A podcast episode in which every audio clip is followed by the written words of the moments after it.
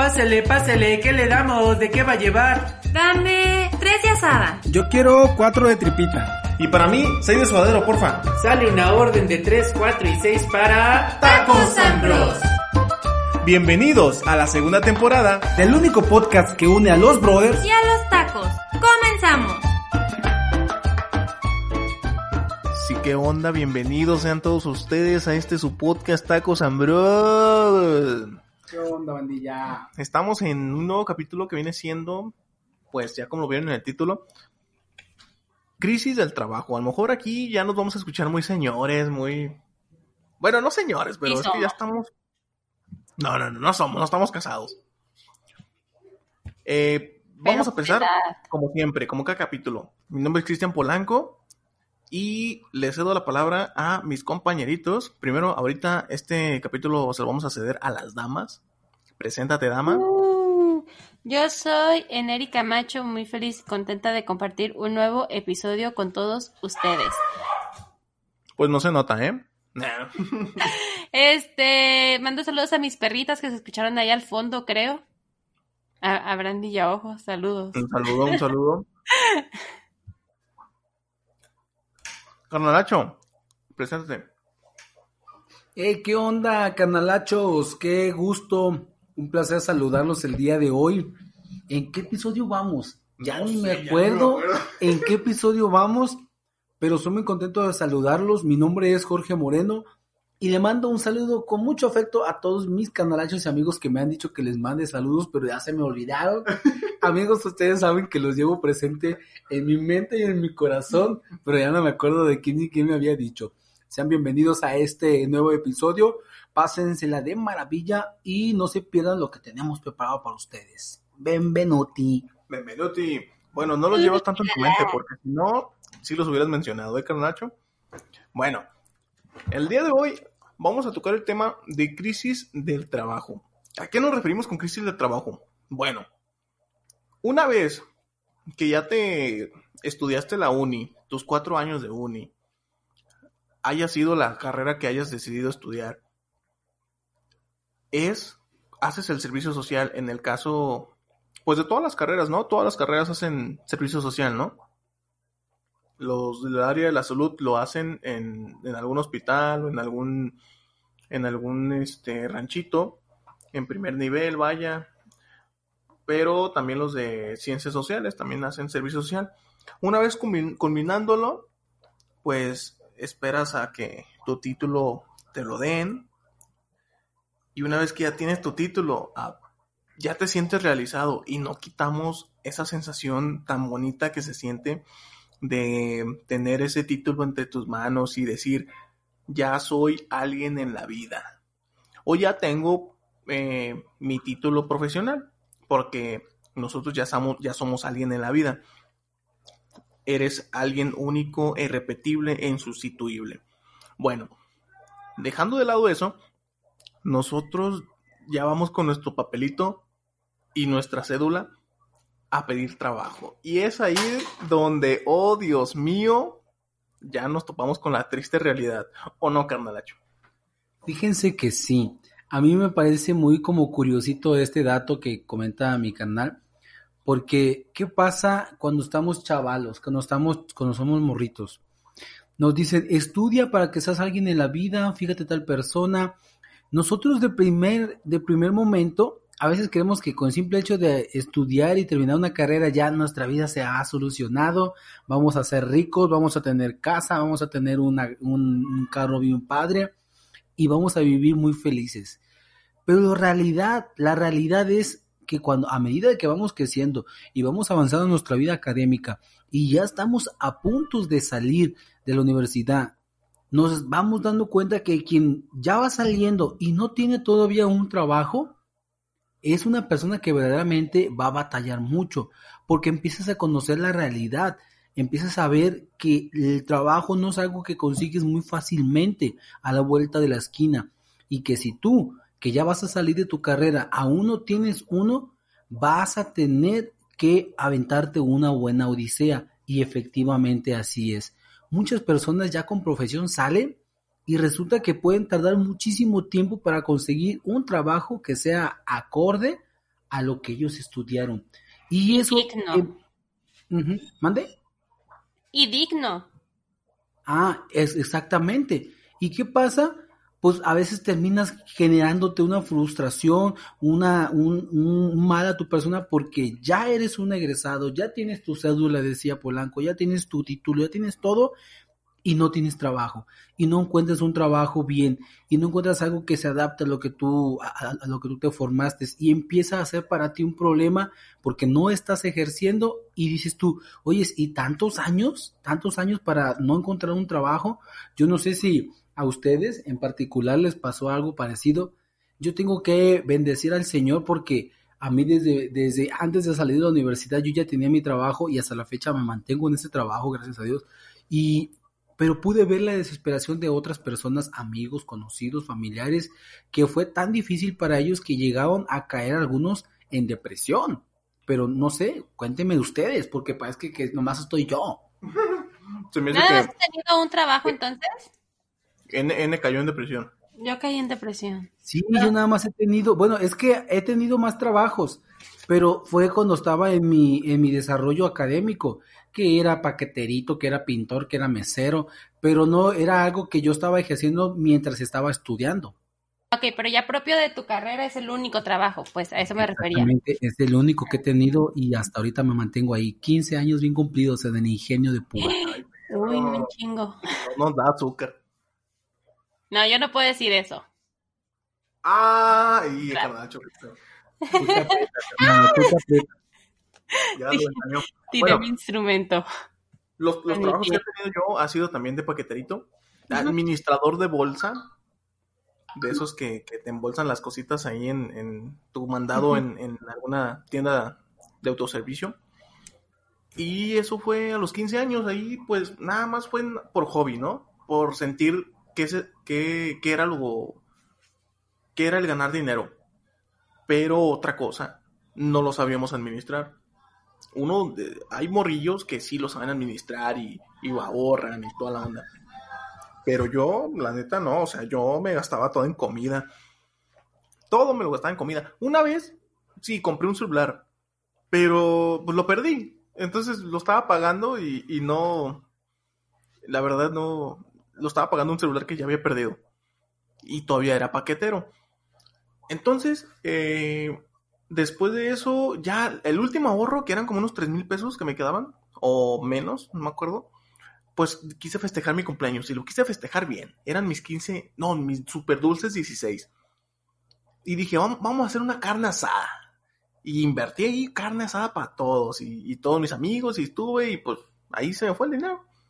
Y eso fue una etapa de mi vida en lo que dije, ah, bueno, esto se siente ganar dinero. Eh, qué chido una etapa muy chida porque pues no te quitan impuestos ni nada. Y entonces, eh, pero ya después en la universidad lo que les cuento es esa crisis. Yo por eso estoy acá en Guadalajara. Muchas veces sales de la universidad y pues no, las, las oportunidades están...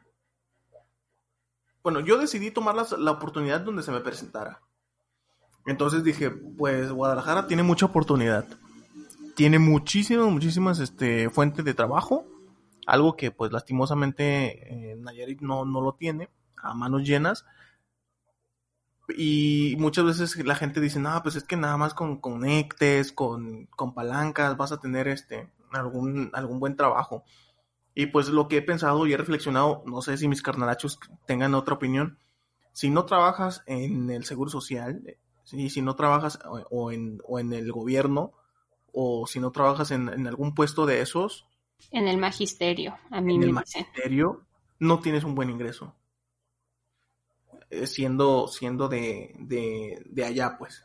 Es que sí, desafortunadamente el mercado laboral, y no solamente hablando del estado de Nayarit, acá nosotros vivimos, sino en muchas partes el mercado laboral está muy, pero muy por debajo.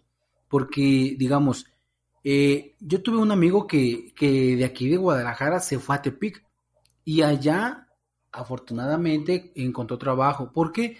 Porque también en algunas partes te da muchas exigencias y no sé, ya digamos, creo, quiero pensar que en esta área, en esta zona de Guadalajara, casi casi el 90% de los trabajos de, de, de eh, ejecutivo te piden un 100% de inglés y hay algunas personas que no, no saben inglés y acá se ven obligados porque son más exigentes y empieza a tener un puesto en cualquier empresa, en cualquier organización, empieza a ser más exigente porque exige más resultados. ¿Por qué? Porque las competencias se hacen más amplias, empieza a crecer este mucho a raíz de todo de los tratados de libre comercio, empiezan a haber este trabajos este, así que tienen mucho que ver con lo internacional y exigen a los empleados que se preparen más en ese aspecto y las personas que son generaciones viejas y que no estudiaron eso se ven en situaciones complicadas porque no están preparados para ese nivel de exigencia de puestos y pues son personas que, que se prepararon, tuvieron estudio, pero no pueden ejercer una carrera porque les exige un poquito más y ya se les es complicado. Pero le digo, eso es lo que yo he visto con algunas experiencias que no es propia, pero sí lo he visto en otras personas, pero no sé ustedes. Algo, algo que circula en redes es de que somos la generación que, que difícilmente vamos a, obtener un terreno o una casa. Una casa, sí. Y eso es triste, eso es muy triste. Pero fíjate cómo era, o sea, nuestros abuelos, nuestros papás, a veces a lo mejor no con una licenciatura o, o a veces ni siquiera con la licenciatura, porque nuestros papás trabajaron desde muy chicos y desde muy chicos tuvieron dinero y, y antes, pues, no sé, había menos inflación y pues te podías hacer de una casa, de un terreno fácilmente. Y, entonces ya nuestra generación es muy, muy, muy difícil. No imposible, claro, todo se puede, muchachos. Todo se puede lograr si no lo proponemos. Y también con el trabajo y también abriendo nuestra mente y también no cerrarnos a nada más eh, ejercer lo que yo estudié. Ah, no, es que yo no estudié eso, no lo voy a hacer. Porque no, no, no va en mi profesiograma. No, o sea, pues, eres enfermero, sí, pero también puedes hacer otras cosas el comerciante es aquel que, siempre tiene dinero, porque diario está ganando. Y también este, va, va a ganar conforme va a trabajar. Eh, no vamos a hacer un asalariado, un asalariado más. Hay gente que hace mil de, mil de cosas. Mis compañeras ahí, tengo unas compañeras en el hospital que venden este Mary Kay, Mary Kay, Avon, venden Tupperware, venden este, pero deja de eso, también pueden vender aguas, venden salchichas, papas, de todo, güey. A veces hasta parece mercado ahí en el hospital. Pues, pues yo aquí sigo, por si se lo preguntaban. No, sí, a ver, ándale. ¿Qué onda? ¿Qué crisis has tenido? Ándale, habla, pues te estoy haciendo señas y no volteas. No, pues no te veía. Yo estoy volteando aquí a cámara 1. Cámara 1, cámara 2. Es que amigos que nos están escuchando, eh, deben de saber que estamos estrenando nueva producción en esta en este episodio. Estamos grabando nuevamente en una, nueva fase y por eso a Neri se le van las chivas al monte. No, se le van las chivas al monte. Muy interesante esa plática. ¿Has tenido una crisis del trabajo? Ah, pues sí, no, sí, leve, o sea, no como otras personas. Por eso no me atrevo a decir que sí, porque creo que, que me, he visto bendecida, ¿no? Pero, por ejemplo... No, pero yo sí creo, Neri, que sí deberías de expresarte desde tu propia experiencia personal. No, sí, claro, obviamente, o sea, voy. Este, por ejemplo, yo... Yo mi primer trabajo fue de niñera. Cuida, si se puede decir, no sé si, si lo tomen este, ustedes y, y la gente que nos está escuchando. A mí mis tíos me contrataban para ir a cuidar a mis primitos desde que estaba chiquilla y mientras ellos iban de pari loca yo me iba a cuidarlos y me pagaban, por eso lo considero como... Si te pagaban es trabajo. Sí, sí, sí, claro, me pagaban y me pagaban bien. Entonces, ese considero que fue mi primer trabajo. Y después, este, pero ya mucho tiempo después, pues eso, eso fue cuando yo estaba desde la primaria, creo, o sea, primaria, secundaria, yo ya me iba a cuidar a mis primos, son tres. Y que más que cuidarlos, pues era ir a jugar con ellos mientras los observaba, ¿no?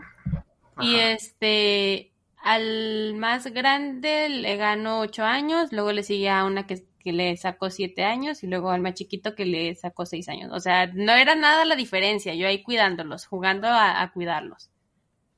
Y ya después, este, mm, en mi casa yo tengo un ciruelo, entonces daba muchas ciruelas y yo me acuerdo que mi hermano y yo las juntamos y nos íbamos a venderlos con los vecinos. Ah, perrillos, emprendedores, negociantes. No, no, no, claro. Y después, eso fue cuando estaba ya en la secundaria y así, pero pues no teníamos grandes ingresos, pues era, pues ahí levesón, ¿verdad? A 10 la bolsita. Ándale, ¿cómo supo? ¿Te vendí? Ah, yo creo que sí. y ya después, este, cuando estaba estudiando, este, ya hasta que, hasta que entré a estudiar psicología, trabajé primero vendiendo tortas en la UAN y después una compañera de mi mamá necesitaba quien le cuidara a su niña y ahí entro yo también. Entonces, o sea, como que a lo que más me he enfocado es al cuidado así de los chiquillos. Eh, trabajé en, en, Casa Hogar, en Fundavit, muy conocida aquí en, en Tepic, este, Fundación Dar Amor da Vida, y estuve trabajando un ratito en guardería y ahorita como asistente educativo, entonces pues ahí me he enfocado.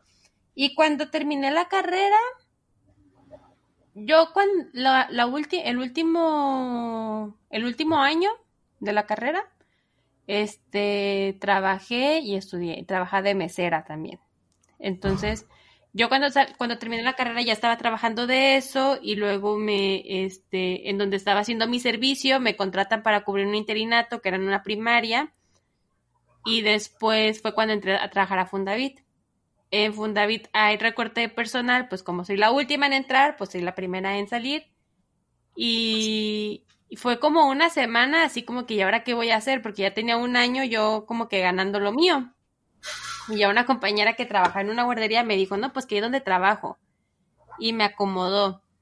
Y ya después como que no me sentía a gusto ahí, el o sea, y es a lo que me refería, ¿no? O sea, como que es encontrar un trabajo bien y digno, o sea, porque es lo que, lo que, lo que debe de ser, ¿no? O sea, como que bien pagado, con tus prestaciones y todo, ¿no? Y no por darnos acá de muy acá o ser exigentes, pero pues creo que necesito, o sea, es necesario, ¿no? Un, salario digno, horario digno, ambiente digno, este.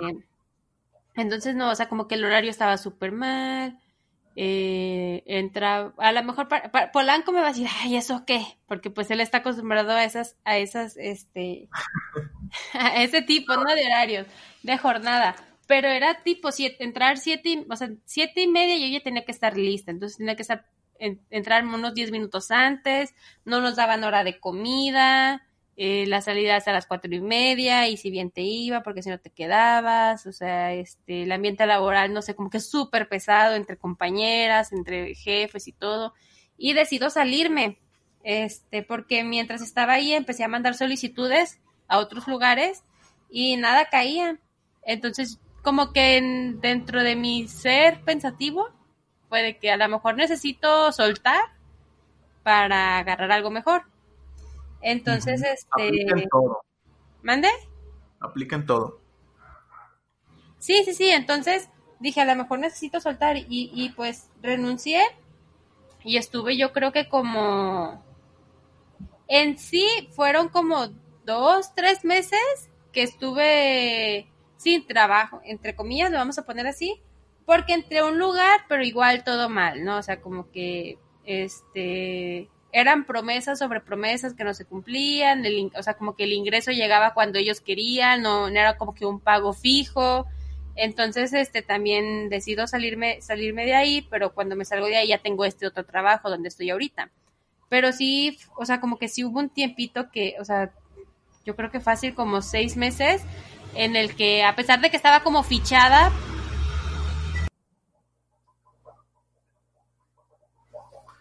Estaba fichada, sí, yo creo que.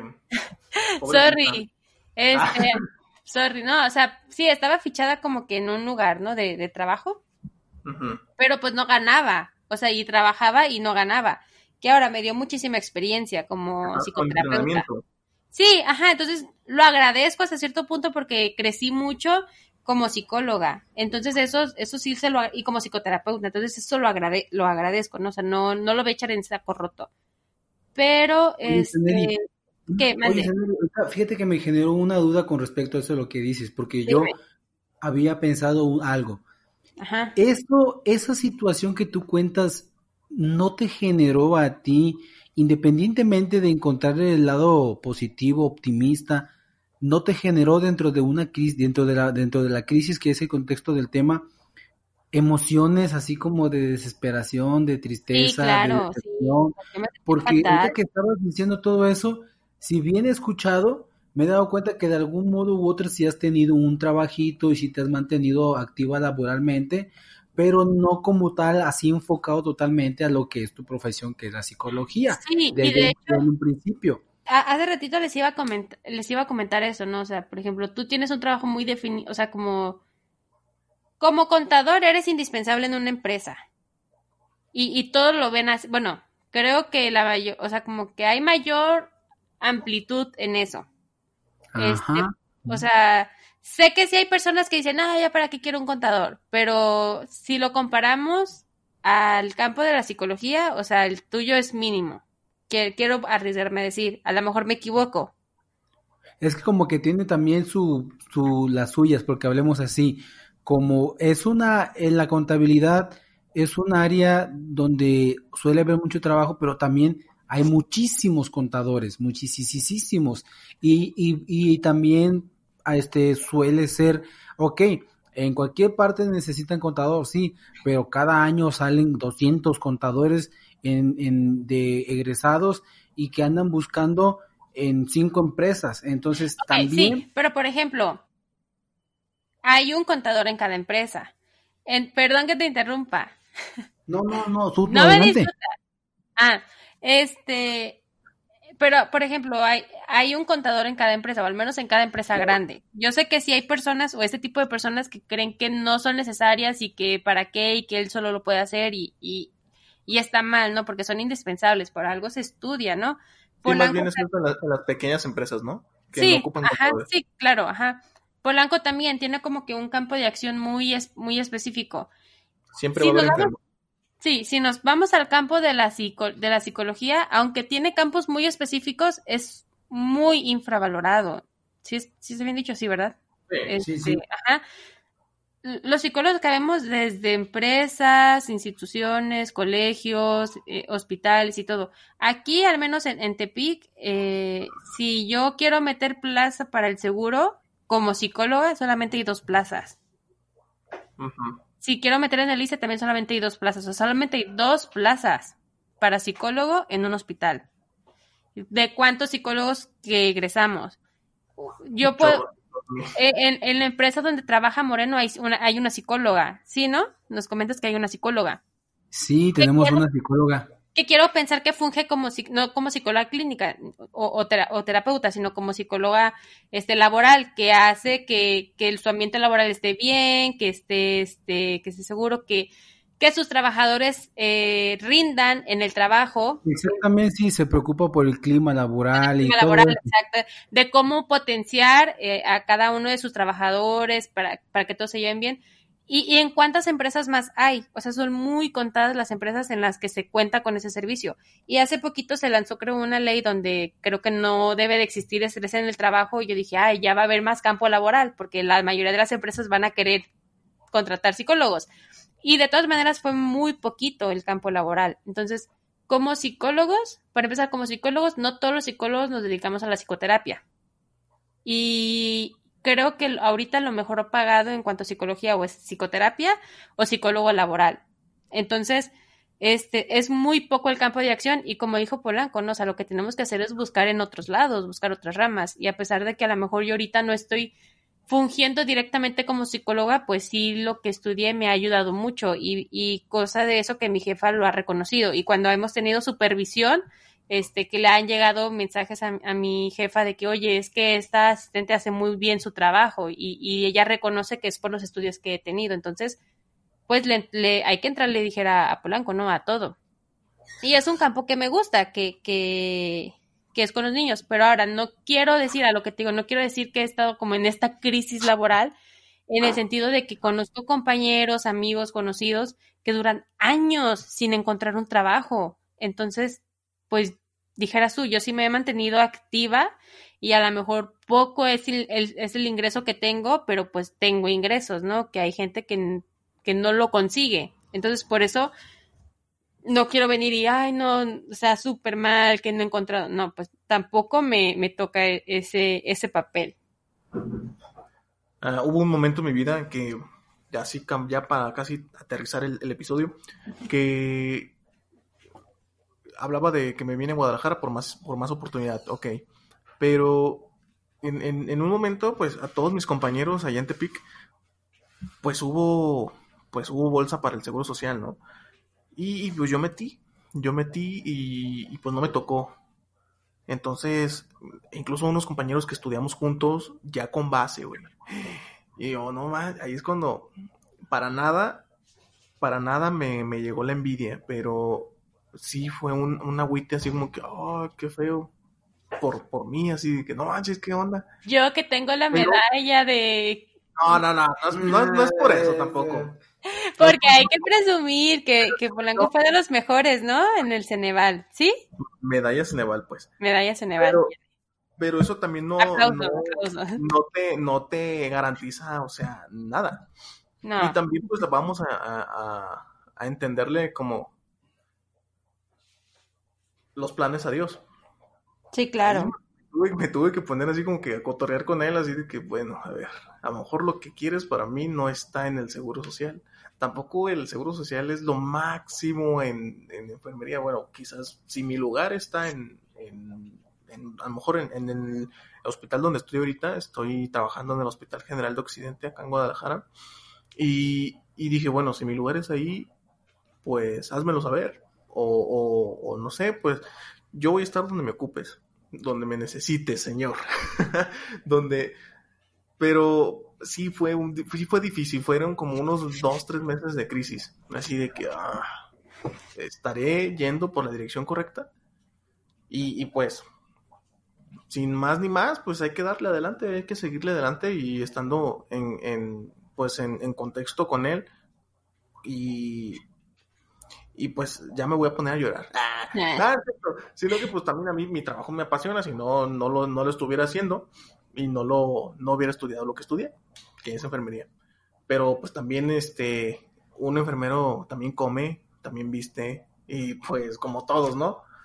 Y la dignidad de un trabajo se encuentra en lo que comentas, en un, un sueldo digno, un horario digno y prestaciones dignas, cosa que, que mm, me atrevo a decir, el, no sé, una gran, un gran porcentaje en, en, el, en el ámbito de enfermería no, no lo tenemos a lo mejor somos los que recién vamos entrando al, ámbito laboral o, no lo sé, pero sí somos muy, muy pocos. El, el, ya es bien sabido que el sueldo de enfermería no, no es tan bien pagado y que ahorita en la pandemia estuvo sonando un buen, un buen, y que ese famoso bono COVID pues no lo suple, pero, pero ya estaremos, ya me estoy metiendo en otros, en otros temas.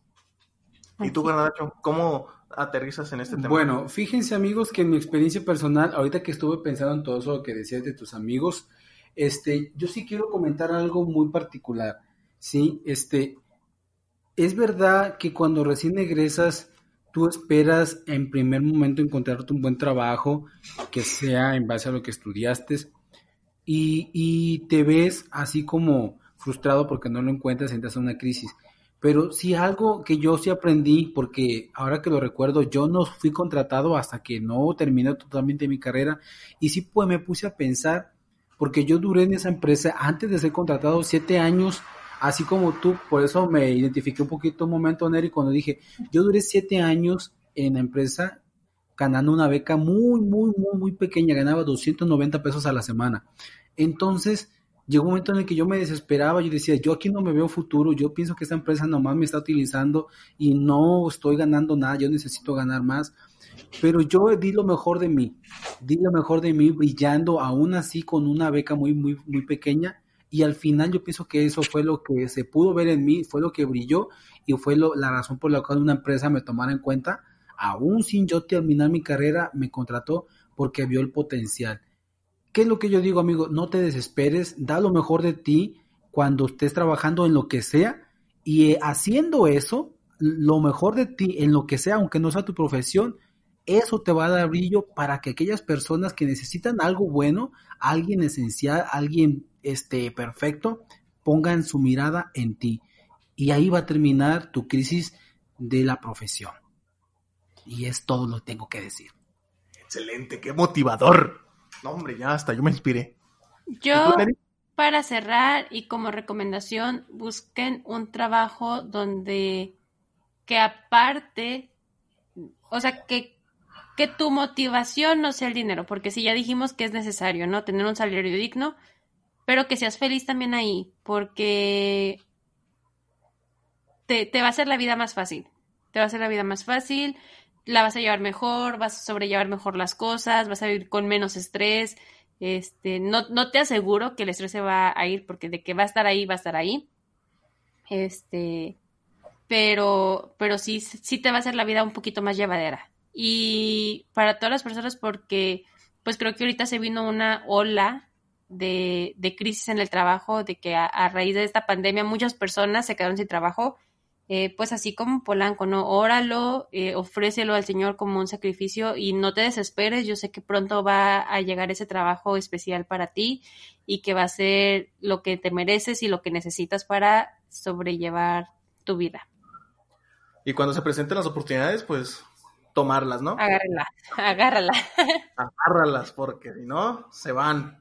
Y bueno amigos, este, esto fue todo en este capítulo. Esperamos que si hay alguna aportación por parte tuya, pues adelante lo puedes hacer con cada uno de nosotros a través de la publicación en Kerigma Medios y pues agarra un trabajo donde puedas bailar el payaso de rodeo ahí o puedas ser feliz, ah, como lo que dijo Beneri. Síguenos en todas nuestras redes sociales, en, la página de Facebook, de como Kerigma Medios con Valor. También pueden escucharnos y seguirnos a través de eh, Instagram, de Twitter, en Spotify y TikTok. Ya las hacemos así todas combinadas. Síganos. Ustedes saben dónde. Escuchen. las diferentes plataformas digitales como son Spotify, SoundCloud, Mixcloud y Ya, ya lo dijo él. Sale, nos vemos, cuídense mucho. Arrivederci. Bye. Bye. Este podcast fue una producción del Grupo Kerigma, Medios con Valor.